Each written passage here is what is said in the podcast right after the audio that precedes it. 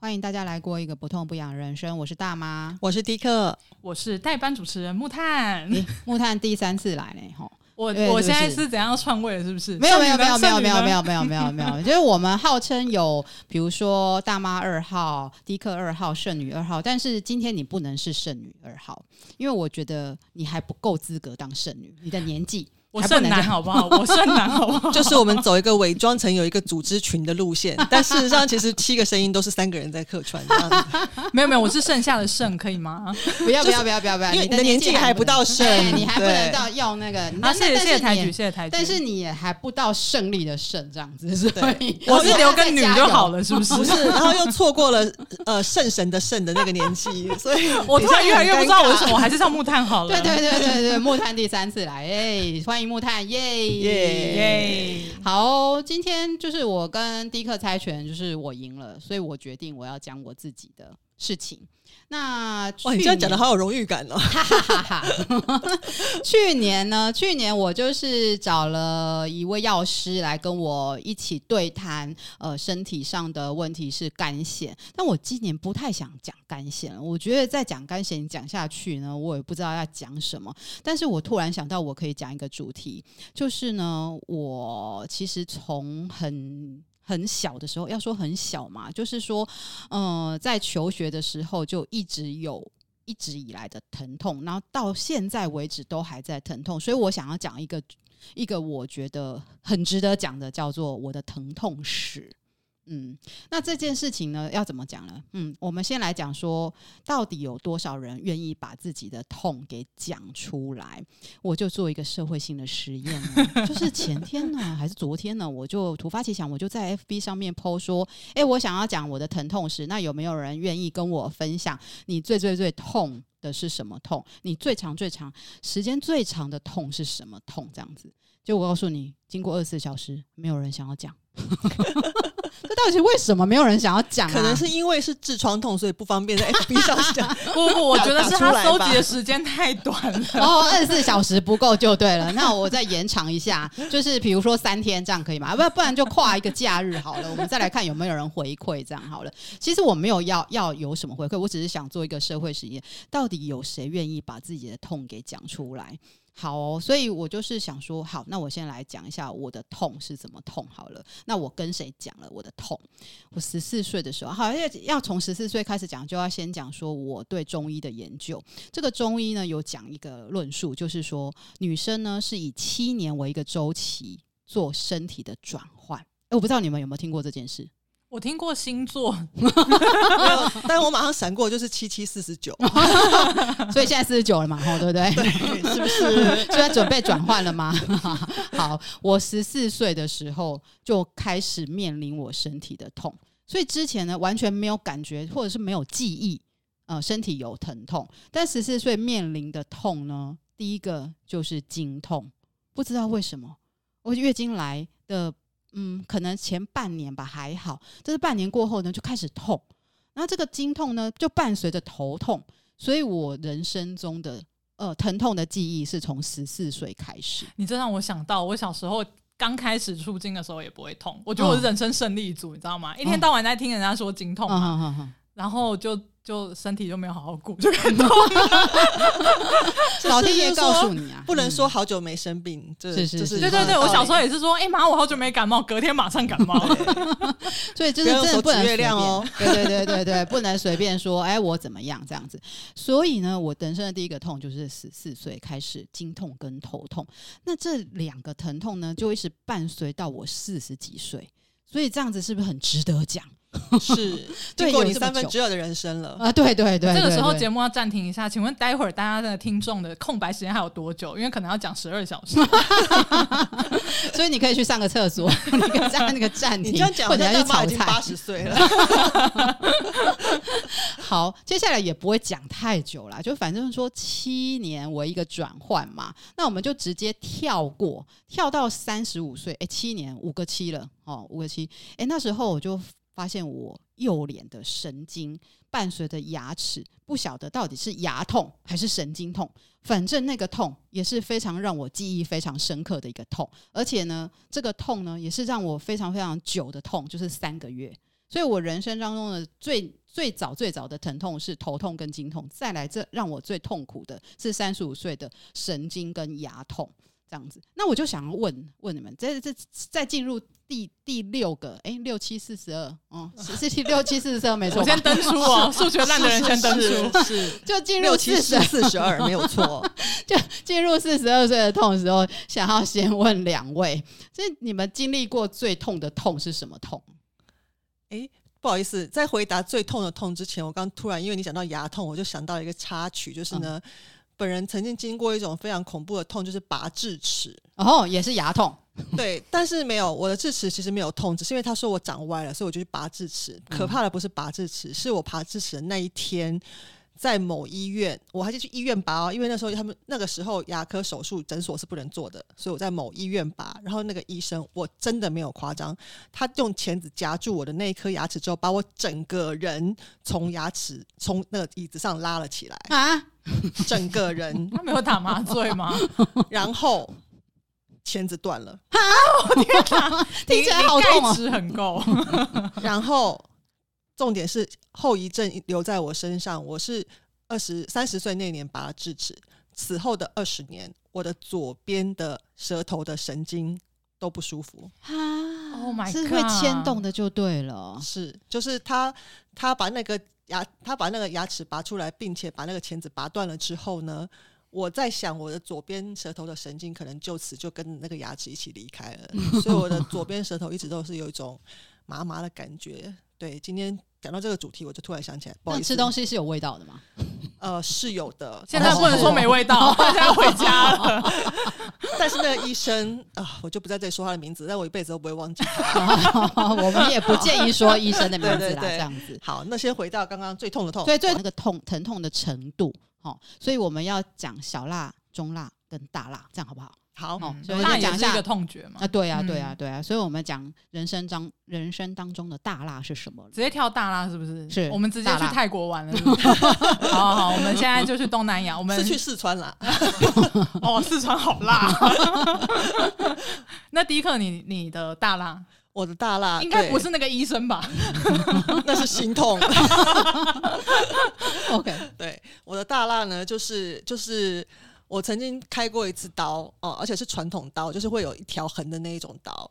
然后呢，我不得不说，那一次开刀的麻醉是我有生以来睡得最好的一觉。我刀醒来第一个反应是说，我仿佛是睡美人一样睡了一整年。十秒钟之后，我就想说。靠！为什么我的这伤口有一种快死的感觉？后来想说，对，有人用刀切开了我的肚子，并且用线把它缝了起来，怎么会不痛呢？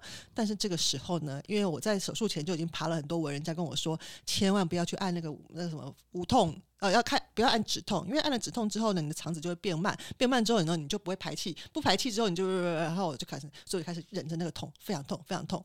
旁边的护小姐看到我说：“你很痛吧？”我说是很痛，他说吗啡你都花钱了，干嘛不按呢？不按不会退钱的，按下去。于是我就按，按的很开心。你按几下？就是在住院期间按了几下。哎、欸，他也不会告诉我，但是就是在接下来的一一天一二十四小时里面呢，我就是只要很不舒服的时候我就按，因为我只一直一直想到他跟我说，其实你不按，他整瓶也是不会退钱的。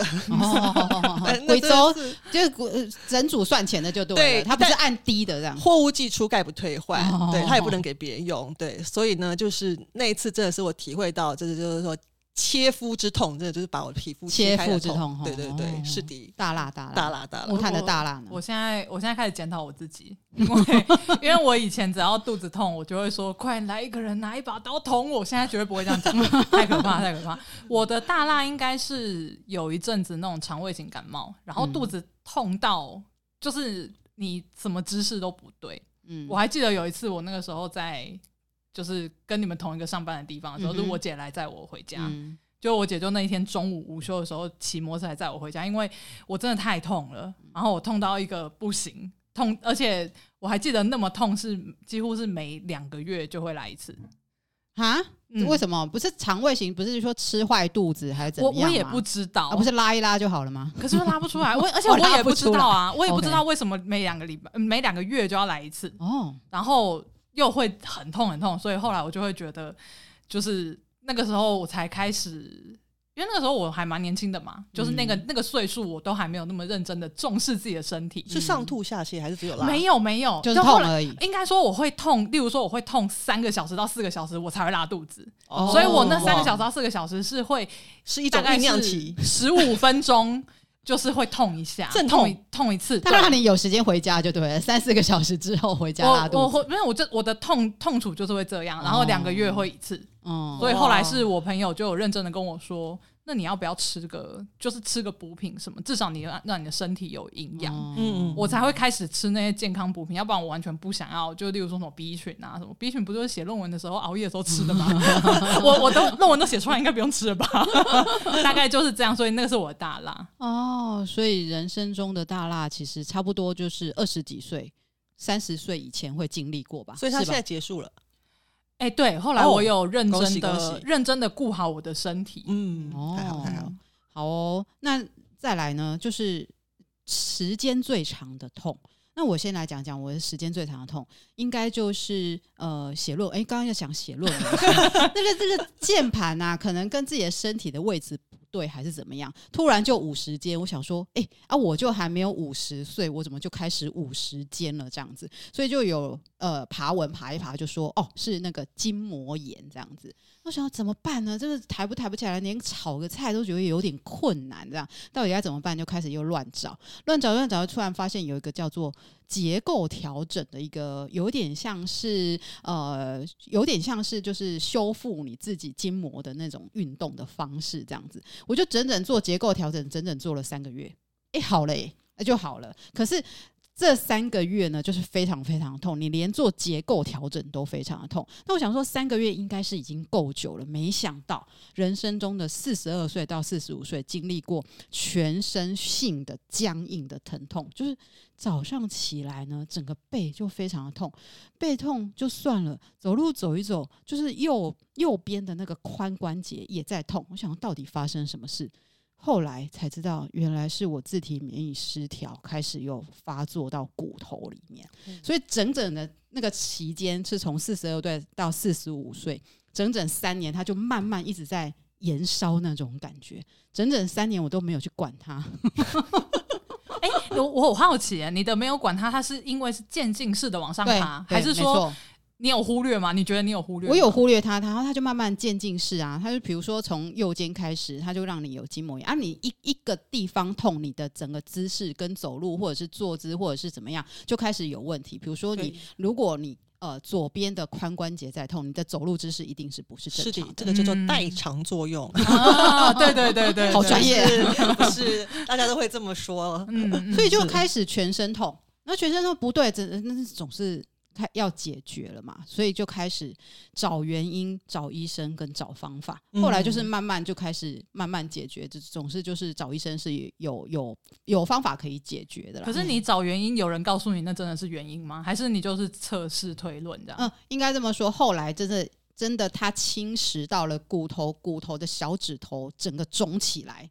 医生就看你肿起来了嘛，那就是原因就出来了。哦，哦，对对对对。那这样子距离有多久？时间距离？就从四十二岁开始，右肩开始有问题，然后到四十五岁、四十六岁左右，你才真的确定原因是什么？叫脚脚趾头肿起来啊。哇，哦，就这么久，所以它是慢慢的，它就是你知道吗？温水煮青蛙是。嗯那之后已经变成煮熟的青蛙，好像有一种像呃带状疱疹的这样，它没有发出来之前，你都不晓得你为什么痛，就很痛很痛很痛，然后它一发出来就发现说，哦，原来这是带状疱疹，对，大概就是这种概念，让它发出来。所以我想要想要好奇，就想要知道说，那你们经历过时间最长？因为我这样子前前后后就是不同的地方痛，比如说右肩痛、下背痛，然后左髋。痛，然后脚趾头肿起来，哎，这样前前后后加起来三年呢，有点久吧？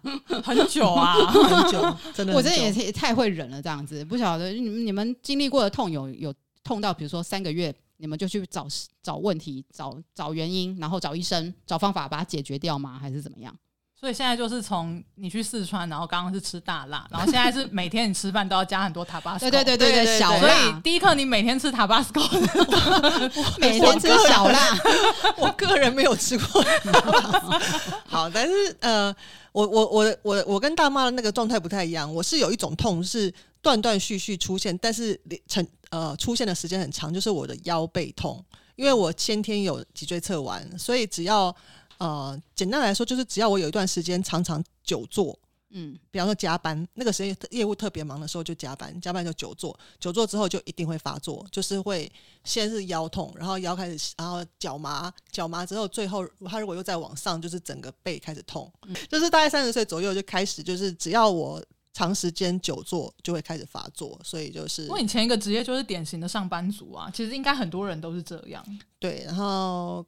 因为我就是是就是一个先天不良，再加上后天失调的状况，嗯、所以后来我先就比较知道说，哦，先天不良的人的后天就不能再失调，所以自己就要小心，要要谨慎这样子。嗯、对对对。嗯，木炭雷有没有长时间的小辣？我每天都吃辣的，刚刚才吃了一碗 刺激的方式，每天都有痛觉。刚刚才吃了 Tabasco 的意大利面，不是，它不是 Tabasco 意大利面，是被你吃成 Tabasco 口味的意大利面。我的小辣哦，我觉得目前。如果说维持最久的，应该真的就是生理期的痛，嗯，而且那个痛是闷痛，嗯，然后我我就说，一开始我不会痛，然后后来会痛的时候，发现是我第一天一定会痛二十四小时，嗯，例如说我是晚上晚上，哎、欸，哦，经生理期了，然后我到隔天晚上才会好，嗯，就是很很标准的那种一天。然后后来就会发现说，哦，那天我是连冷水都不能喝，嗯，就一定是因为我以前都会喝冰，我就说，我就跟我爸说，哎、欸，爸，我不会痛，也要开好喝冰水，报应来了，想要测试就对了。然后呢，就不能喝冷水。后来就发现说，无论如何都会痛一天，嗯，然后我那天我就一直睡觉。大学的时候一直睡觉，然后后来呢？因为你你的痛，就像大妈前面讲，大妈前面有说没有人回答，因为我觉得像我就会觉得说，哎、可是我觉得我那个经痛好像不是经痛啊、有些人就会说什么痛死去活来，跟生小孩一样什么，可是我就觉得还好啊，就是闷痛嘛。然后后来就到了这几年，就发现我一定会痛完拉肚子，但是如果说假设我生理期一来，然后我想办法让自己赶快去上厕所，赶快拉肚子，我就不会痛了。嗯，就但是我还是不知道原因是什么。老实说，就是当然有一些学理上，例如说什么生理起来会分泌那个前列腺液，然后会会让你子宫收缩。可是我还是不知道为什么以前我就是不会拉肚子，最近我就会拉肚子。嗯，到现在都还是持续这样子，到现在都还是持续啊。先拉完肚子就没事，拉完肚子就没事。所以我现在学到的方法就是。让自己快点拉肚子，就生理期来就狂吃火龙果。哎，没有，哎，火龙果年轻的时候啊，我是不会拉的。我一直有这个印象，你好像说只要吃红色的火龙果就会拉。哦，红色火龙果都会，我现在连白色都会拉。就是我觉得身体身体就是我感觉到就突然有一个转变，然后现在就是每个月来你还是会痛，可是你就是想办法让自己赶快去上厕所，赶快。而且那那种你会知道，因为其实会像我是会观察自己排出来的状态，你就会知道你是不是吃坏东西之类，还是水喝太少之类。可是那个你就知道，绝对是身体不对劲，嗯、然后结束就结束了这样子。嗯，那我就继续想经痛，这个那个迪克没有办法参与这样子。他说他这辈子最幸福的就是不会经历到经痛这样子。哎，我可以跟木炭对话这个。哎呀，这个经痛跟头痛从我十四岁开始就一直伴随我到四十几岁这样子，从四十二岁。开始慢慢停经的时候才不会经痛，哎、欸，经历了三十年哎、欸，你现在经历几年？我我二十几年，差不多吧。他会强调没有几，不是不是二十，不是单纯就数学不好。我跟他奋斗了三十几年，人家很多人都说啊，生完小孩就不痛，可是不是哎、欸，我是从经痛转成经前症候群的头痛，所以我的经痛跟头痛是一。这好朋友，你知道吗？对对对对，他们是好朋友，就是要不就是这个 A 痛，要不就是 B 痛，他们两个就是讲好这样猜拳，谁谁要痛这样。我我等一下，我插个话，我觉得旁边应该要录个摄放摄影机，然后看我跟迪克的表情有多痛，就知道这听起来有多痛。好，大妈你继续。真的，这一集这一集听众如果有任何不适，我们深感抱歉。但是 你是一个有同理心的人，对，如果你有感受到痛，没错，木炭讲的对，就是说你有同理心，或者是说你也是经历过这种痛的，那那个的经痛啊，就是这样。那如果说你要去形容经痛到底是什么痛，来形容给迪克听，这样子，就有人说什么被肚子，呃，不，就有人 肚子被打一拳哦之类的。那或者有人说，就是有呃有一只奇怪的动物在肚子里面乱窜。哦，也有人这么说，但是我觉得经痛这件事情呢，就是你就是你完全是没有办法控制住，说你如果不吃，如果你整个月都不喝凉水。或者说整个月都不吃西瓜、不吃生冷的东西，他如果还是痛，你要怎么办呢？所以，我是这经痛这件事情是完全没有办法去处理它的，就是只能等它整个结束。对对对对，那我的方法也跟木炭一样，就是等它拉肚子，但是伴随着下面出来，我上面也出来，这样子，就是我就又吐又拉，哇，真的 真的很夸张。大妈是吐的专家，就是呢，因为上一集不是那个圣女也说嘛，她不是吐一吐就好了嘛，对对对，我也是哎、欸，就是吐一吐拉一拉，我上次有见证到这个过程。吐治百病就对了，然后而且而且稀松平常都他说我刚吐完就没事了，对，你这是什么魔法吗？对对对，吓坏我！上一集真的是非常精彩，就是上面又吐，然后什么血又喷的整个浴室都是。我想说，我们这是什么血腥暴力的节目？后来 后来看了一些书，哈，书上有一些科学的呃依据，就是说人的脑袋里面有一个机制，就是你不管遇到什么样的疾病。那个疾病如果会引发你呕吐，其实是让你做一个防御跟解除的一个机制。嗯，哦、这本书叫做《神经外科的黑色喜剧》，本来是晚晚一点要分享的，不过这本书是很有趣，它就是用一个很有趣的方式来描述你身体的疼痛。所以他说，头脑其实是有那个机制，如果你呃呃你呃身体遇到一个什么状况，然后你疼痛到一个程度的时候，它会让你吐。吐一吐就没事了，这样子，所以其实上面有出来，下面有出来，其实是好事。这样，那拉肚子也是同样的效果吗？因因因因为在中医来讲，我们再讲一下中医的论述哈。中医来讲，什么排出来的东西都叫做排毒，这样好不好？哦，所以只要排什么鼻涕也是排毒，口水有痰也是排毒。因为以前印象中鼻涕就是战场，就尸体 白血球尸体。对对对，这个说法我也听过，就是打败仗的都流出来。是是是是是是，没有错。所以。排排毒嘛，对不对？把它排出来这样子，嗯、对啊。所以就是，哦，我在想说，啊，这些疼痛吼，跟着我这样子跟了那么久，我在想说，我说到底要怎么解决这个痛？那自始至终呢，就是剩下一个东西没有解决，就是刚刚还没有解决。对，刚刚讲的都有解决了，就是你五十肩的状况，你就是做那个呃结呃结构调整，整然后如果你全身僵硬、下背痛什么，你就是做瑜伽，或者是你要去运动，就是。透过运动来的方式来缓解，但是唯一我今天其实很想要讲的就是头痛。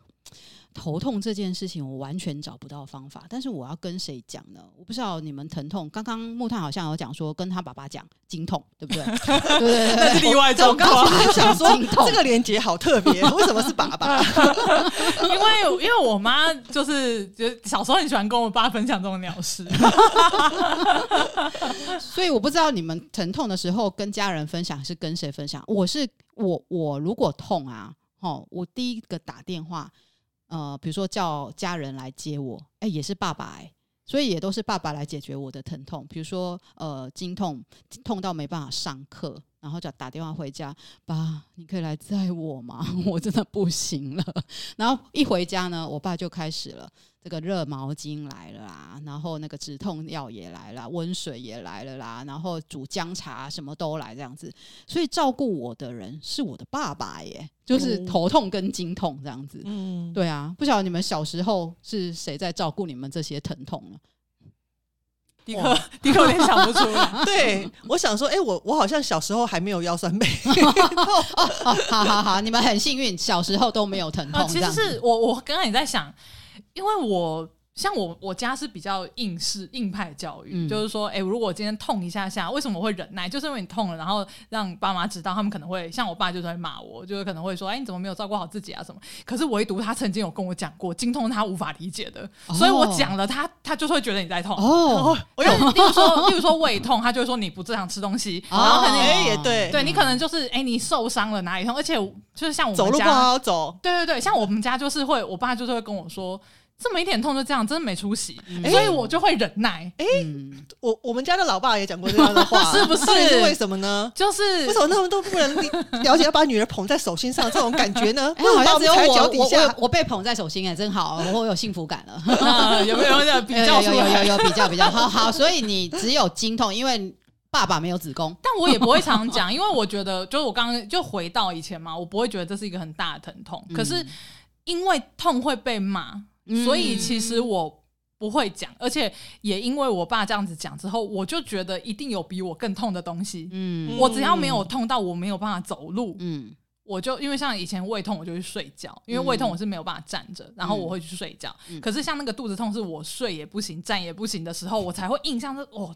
我真真生不如死。OK OK，好，所以这就讲回来说说我其实小时候的疼痛是有被照顾的，而且是被呵护的这样子。嗯，所以那时候的疼痛呢，就是因为有被照顾，有被呵护，你就会觉得说啊，太好，有天使来救我啊，有人解救我这样子。等到我结婚的时候呢，我们家的队友呢，他就是跟你们两位的爸爸是一样的，是 啊，你都生过小孩了还痛，就是。这个痛有这么痛吗？对，这个痛有你生小孩这么痛吗？所以他是。不太管我的，他也很理智的在回答你的问题。是是是是，确实是没有生小孩痛吧？对对对对对，我刚刚没有讲到我人生上的大痛，当然就是生小孩痛。大家如果有生过小孩，就知道那个痛有多痛。而且我是大辣等级吗？因为，大辣的等级就是可能你吃那个拉面的那个辣，还要加麻，对对对对对，哭着，对对对对对，哭着哭着出来的那一种 痛，这样就是大大还要很勉强的说哦，I see，生完的确是有这个舒畅感。拉肚子，好哦，所以就是大家所有的疼痛就会被跟那个生小孩的痛来比拟，所以队友就会问我说：“你现在牙齿痛或者是神经痛，有你生小孩这么痛吗？”我说是没有啦，但是他已经很久了，就是一直治不好，一直因为根管治疗还是治不好啊。那你跟他讲这些事情，就跟两位的爸爸一样，你没有得到缓解，嗯，反而。更痛，压力啊，对对，就感觉你是孤单着跟这个疼痛在作战，啊，作战，对对，你就更痛了。所以我就发现说，啊，原来疼痛是可以靠另外一个人来同理，或者是啊，来跟你说啊，你这样好痛苦的样子，我我我我可不可以帮你弄个什么东西来给你喝喝，嗯、你就稍微不痛了。嗯，所以我就开始找我这个疼痛到底该怎么面对它。我不晓得你们有没有跟你们的疼痛面对，我是会跟我的疼头痛对话。我最近会跟我的头痛对话，这样他一痛起来，我就跟他对话，安慰他不要痛吗？我们两个路线差好多。因为他刚刚已经说了，爸爸让他很感动，所以我想说他应该是会走爸爸这个路线，是要安慰他还是要骂他？好好好，都起来的是，嗯，我想想看哦，应该是先呃离开。这个身体，我的灵魂先离开这个身体，看着我的头说：“你为什么这么痛？”我先找原因。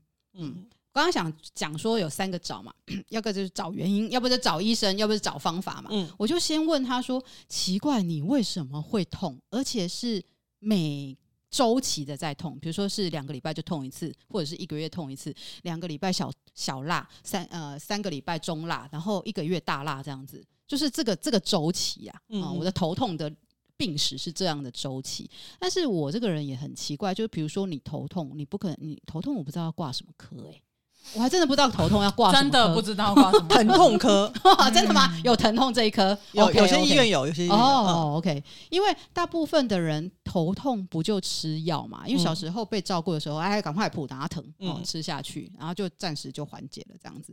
所以不知道头痛要去找医生，就会开始就说奇怪，你到底为什么痛？然后就开始去看书，去翻书。然后我不知道两位有没有头痛的经验？你们有头痛过吗？头痛会在哪里痛？我的话是后脑。哦，那应该也是后脑，都是后脑。嗯，哎、欸，我是眉间跟眼睛。哦，哎、欸，我是眉间跟眼睛痛，然后我就开始去查书，就是当然就开始去查一些中医的书啊，到底是什么问题呀、啊？到底是什么经络还是什么问题啊？我就发现原来我从十四岁开始的，就是比如说你怀疑你自己眼压过高，然后眉毛这边就是很紧很紧很紧。原来是胃的问题耶！哦，哦，我后来才知道，我后来看那个中医的书才知道，原来是胃的问题。那如果你是后脑勺，就是比如说颈肩后脑很紧啊什么的，是肠的问题耶。哦，这解决了我的困惑。所以拉肚子可以得到舒缓。是这样吗？呃，没有，我头痛跟这个没有连在一起。啊，头痛跟拉肚子没有关系。对对对对对。Okay, okay, okay. 可是我常常就是后颈这边痛，就是脑干的地方。但但但其实你也不知道该相相不相信，因为很多书或者是说很多中医有很多不同的解释，嗯、西医跟中医有不同的解释。是是。然后我就开始对应说，哦，原来是我的消化系统有问题。嗯，肠胃对肠跟胃。嗯，然后想说，好吧好吧，那我就。多吃一点肠胃有关的食物，比如说益生菌、天然的东西啊什么的，就发现说好像也没有缓解，但是这个大辣的程度又比较少一点。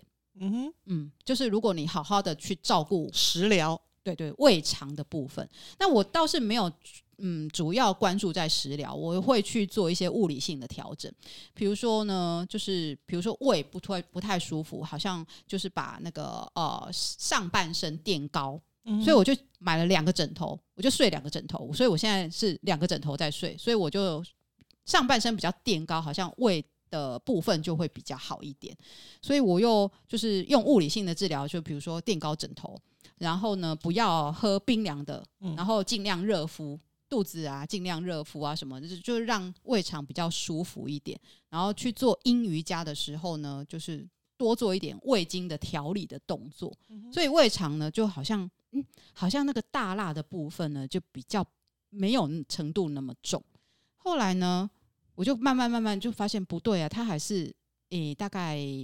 三三个礼拜到一个月还是会发作一次，嗯，跟我们录 podcast 的频率 时不时就太远太远，不好意思，时不时就来发作一次这样子，所以想说到底我已经很重视这个，就是胃肠把它顾好好的这样子，然后也一六八嘛，但你发作有变，就是有持续的往下吗？辣椒加比较少的，对对对，有有有，但是。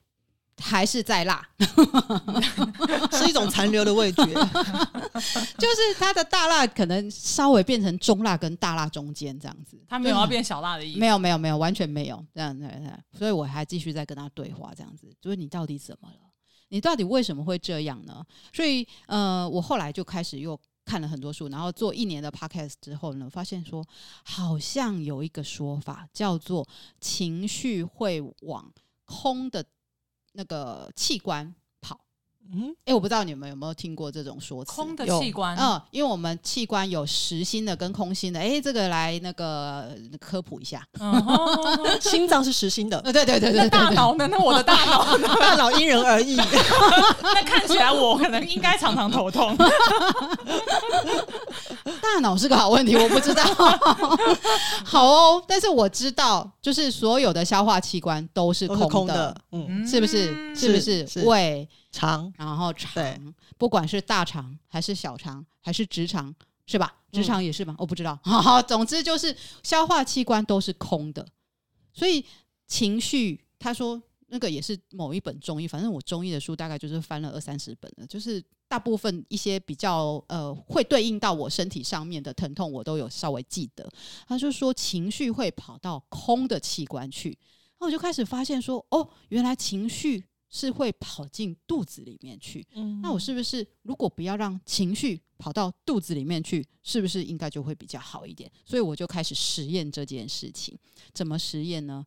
我就开始反。反观我的情绪，当我有情绪来的时候，哎、欸，这怎么反观？哈，我不知道你们有没有经验？哈，就比如说你做一件事情，一个观落音的概念。对对对对对对，就其实你做一件事情啊，假设好了，假设这样好了，就是我要回家煮菜这件事，然后你看到你的队友坐在沙发上划手机，哦，你的两个两个小孩哦，一个在看手机上面呃的那个 TikTok。哦，看抖音，好、哦，一个小孩在那边玩电玩，哎、欸，你会不会有情绪？会不爽，是不是？对，是不是？我，我会回房间划我的手机 你这个就压抑了，是不是？就是这这种这种这这些这些这些场景啊，几乎每天在家里我都会发生。嗯、那以前我真的是非常非常，就是边炒菜，内心在边咒骂。嗯，为什么你们在那边玩，我在这边炒菜？是的，我白天也上班，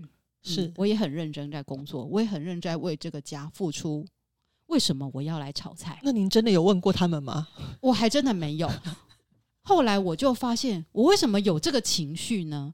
是因为我想要当一个好妈妈，是，所以我就一直在反思我过去、嗯、根本是什么，最里面的东西是什么？对，对对，我就一直在反思这件事情，嗯、所以我就在想说，我干嘛要当好妈妈啊？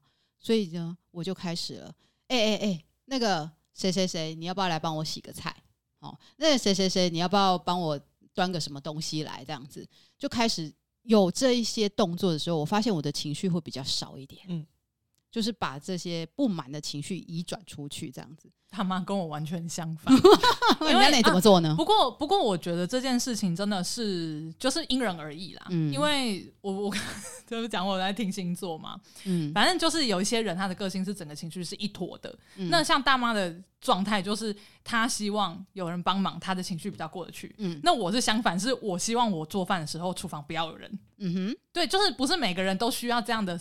support，所以应该是说你自己在在理清你自己的情绪的时候，其实每个人需求不一样。最重要的是你要知道你自己的需求是什么，嗯，怎么样？就是很多人其实是被那个框架，像你说的好妈妈的框架。像我妈有时候也会觉得她她被好妈妈的框架框住。例如说我爸想吃什么，她就要弄什么，所以她就会觉得说啊，那她想要弄一个，就是她想要弄我爸喜欢吃的东西。嗯，但是，但其实就是。每个人都不一样啊，你想要做的东西不一样。我后来就想要管管他，我做我自己想要的东西。嗯，对啊，木炭是很做自己，我知道。我在二十分满足别人就好了，因为其实我也是会想满足别人的。但是我觉得以前就是这样，我是情绪是一坨的，然后我就会脸很臭，嗯，然后旁边的人就会觉得很害怕跟我，像包含我的家人，嗯，他就会发现说，哎，为什么这个人在煮饭的时候我是没有办法进去的？嗯，但我们以前的训练是我爸在旁边煮饭的时候，我们在旁边洗碗的。啊哈，对，然后后来我就是我姐姐跟我讲，我才知道说。哦，没有，其实我需要的是我一个人。OK，对，嗯，哦，感觉是我我我刚还有画面，我刚想说木炭在做饭的那个厨房，感觉就是大家三个人都趴在墙壁外面偷看那个偷看他做饭的背影，然后就想说，我们现在要进去吗？我们现在进去会不会生气？来，迪克，我跟你说，我姐真的是这样，我真的那个画面好鲜明哦。然后就有一个那个打火机，好像一一按火就会砰的那种。对对对，然后你你情绪反而会不好，然后那个不好其实是就是你又会觉得别人会，你又不懂别人为什么会难过，然后你就会更闷。是啊，更不舒服。是啊，所以就是关照自己的情绪，就是观观察自己的情绪的过程当中，其实也是很感谢这一年做 Podcast 的，就是一些朋友们，然后帮我们一起对话的人。就是之前有分享过，我其实印象最深刻的就是《内在男人，内在女人》那一本书，我就是整个看完，整个看完有就是发现一个最大最大的症结点。我刚刚举例的这件事情，不是只有这件事情让我有情绪，其实不管是工作啊，还是什么生活上面的。互动啊，什么跟朋友的互动啊？其实我最大最大的问题就是我奴性太强，跟我想要讨好别人啊，嗯、对啊，所以就是我觉得在呃反观自己的情绪的过程当中，找到症结点是非常重要的。那找到这个症结点之后，我就开始学习木炭的精神。为什么要讨好别人？嗯。你不高兴，那是你家的事啊，对不对？所以我还是有在讨好别人，讨好我吗？两位现在是要反过来的意思吗？下半场？哎，不是不是，我想问、嗯、你，从发现然后到发现你有这样的状况，然后到你的转变，嗯、落实你的转变，嗯，现在落实了吧？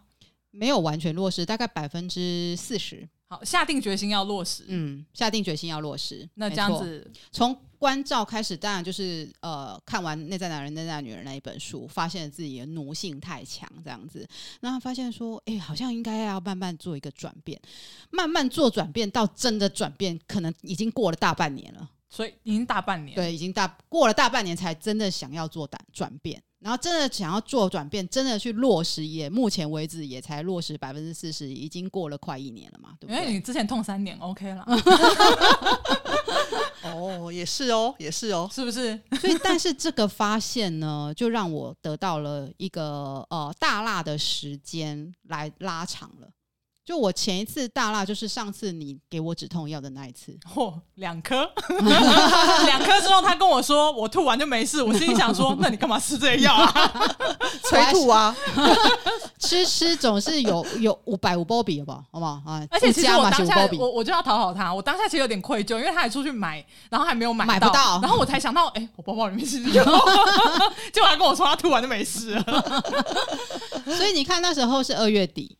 哎，对。对，然后现在到到现在不是不是没有没有听到哈，那老天也没听到，反正现在为止没有，就是就是就是小辣到中辣之间，对对对对对，所以其实慢慢慢慢去执行，说不要讨好别人，不要奴性太强的这件事情，做我自己的这件事情，发现说，哎。带来开始带来给我那个跟疼痛的对话开始慢慢减少了，他开始有慢慢要离我而去的感觉了。我这样远远关关照着他，诶，他有背影了，太好了，他不会再面对我。所以我现在也是有一个这个正在进行式，就跟圣女一样，她也在正在进行式她的身体实验，是呃就是呃身体实验当中，我也是在身体实验。嗯。那除了这个之外呢，我就。要跟大家分享一件事情，就是那个静坐冥想的这件事情。那关照其实关照不是说突然关照，或者是说突然看一本书就就可以察觉出来的。我是慢慢经过静坐冥想。我们去年也讨聊过静坐冥想嘛，嗯、是。那去年聊经过静坐冥想的时候，大家都还没有意识到说我是用哪个方法。那我现在真的，因为我也没有接他的业配，他也不会接我。不会找我们叶配，因为它是一个美国的一个公司这样子。对，我不知道你们大家有没有用 Netflix？Netflix 如果你用呃 Headspace，就是头脑的那个字 Headspace，或者是你用静坐冥想几个字，它就会跑出那个呃静坐冥想 Headspace 在 Netflix 里面的那个静坐冥想，就是头脑空间啊，Head 加 Space，Headspace。我知道它那个图是动画图，哎，对对对对对对对对，很有趣，很有趣。对啊，那里面有一集，它就是在讲疼痛。嗯，那如果你去听，就是如果你没有 Netflix 也没关系，你就去找 Podcast 找静坐冥想，它居然有中文版的，我也觉得很很有趣。它有中文版，只有那个 Podcast 就有声音。那他找的人呢，讲的那个话，都非常的呃轻柔，让你非常的舒服，你听一听就想睡觉 这样子。对，所以所以就是你透过。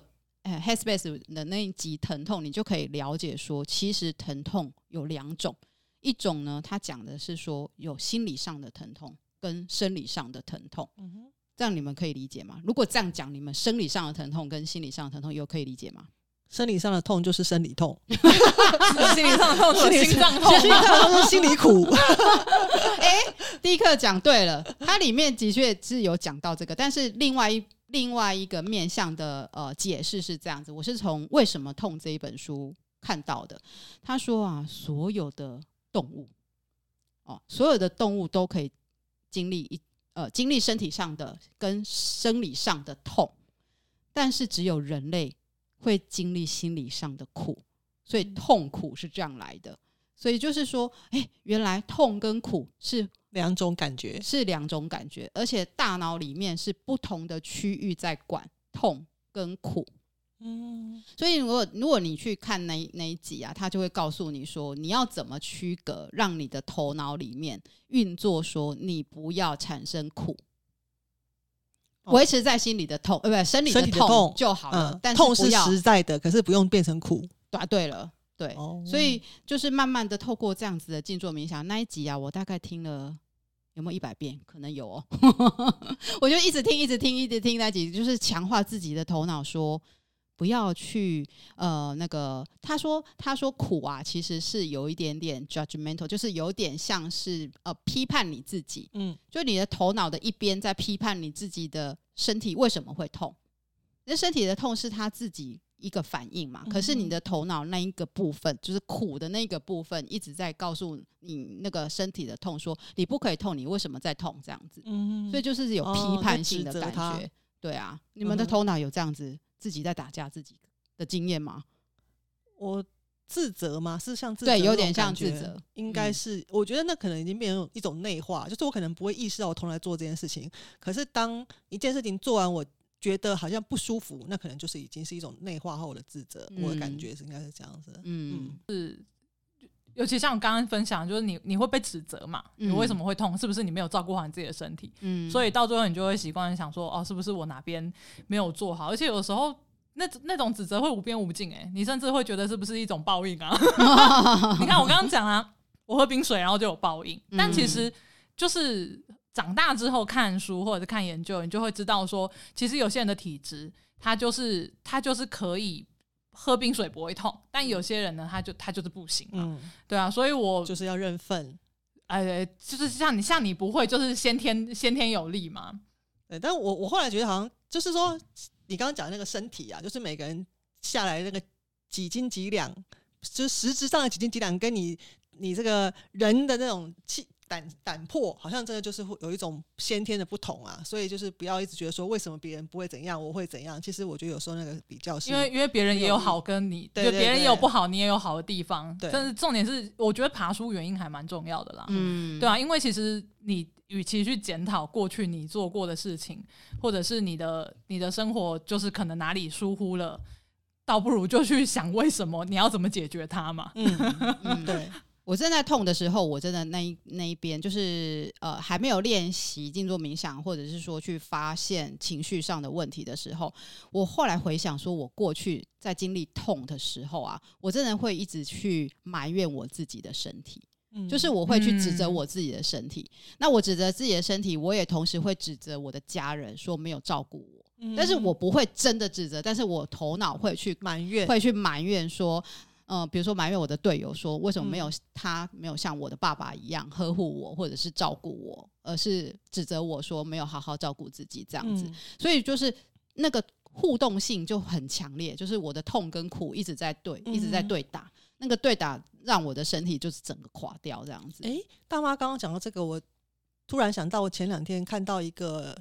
也许是划手机吧，我不太记得。这个是失智的开端。滑手机他会生气哦，你要讲小心一点。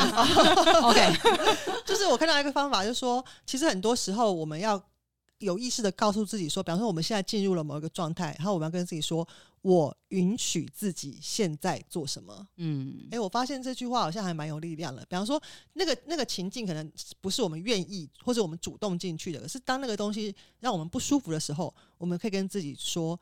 我允许自己现在不开心，嗯、我允许现在在自己不想努力，嗯、就是让那个东西，当你这样跟自己讲话的时候，好像突然就得让自己得到了一种呃被被被接受、被疗愈的感觉。嗯、所以迪克有这样对自己讲过吗？哎、欸，刚刚第一次。哎、欸，我我很好奇，陈国，那有这样对自己讲过吗？大妈，我就是对着我的头在对话的时候啊，我就说：好吧，你现在痛，好我，我。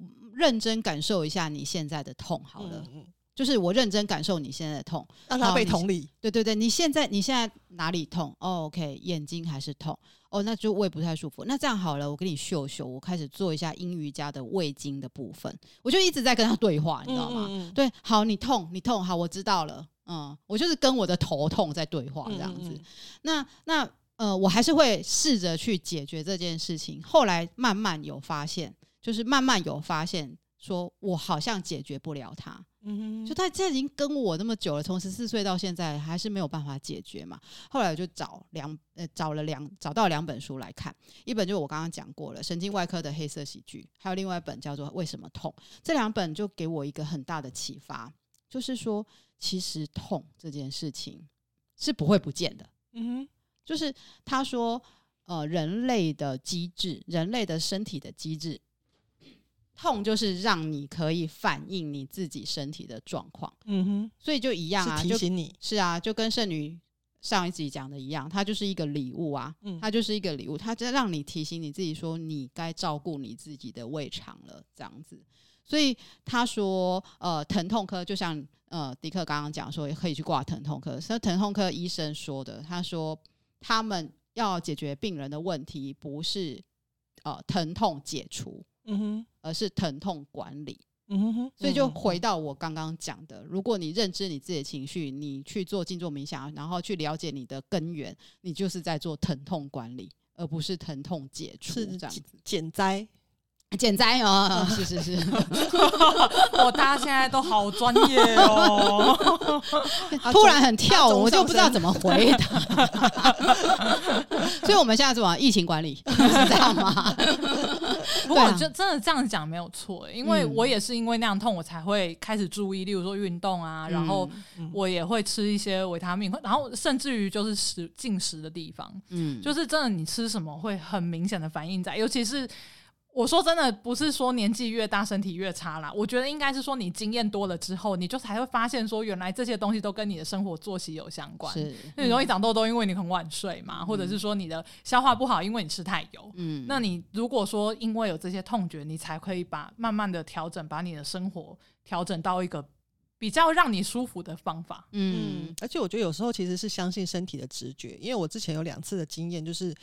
呃，比方说一个东西端到我面前，比方说去朋友家，朋友端过来，然后我第一时间第一秒钟我就觉得我好像不要吃这个比较好，可是就觉得说啊应该没事就吃了，回去就不舒服，所以我觉得有时候其实身体会给我们一些很快的赛那我们要不要去抓住那个讯息，或者说就是让自己去听身体的声音？我觉得有时候其实是它它其实可能有些自我保护机制，只是我们平常没有去。特别去意识到他，对对对，对啊！但是当你越来越有意识的时候，越来越听他的声音的时候，他就会越来越愿意出来帮你工作。我现在最近有这个心得，嗯，对啊。所以其实我想要分享我的疼痛史的目的，不是说哦要跟大家讲说要得到讨拍啊，还是说哦你好可怜哦，还是怎么样，还是要得到呵护什么？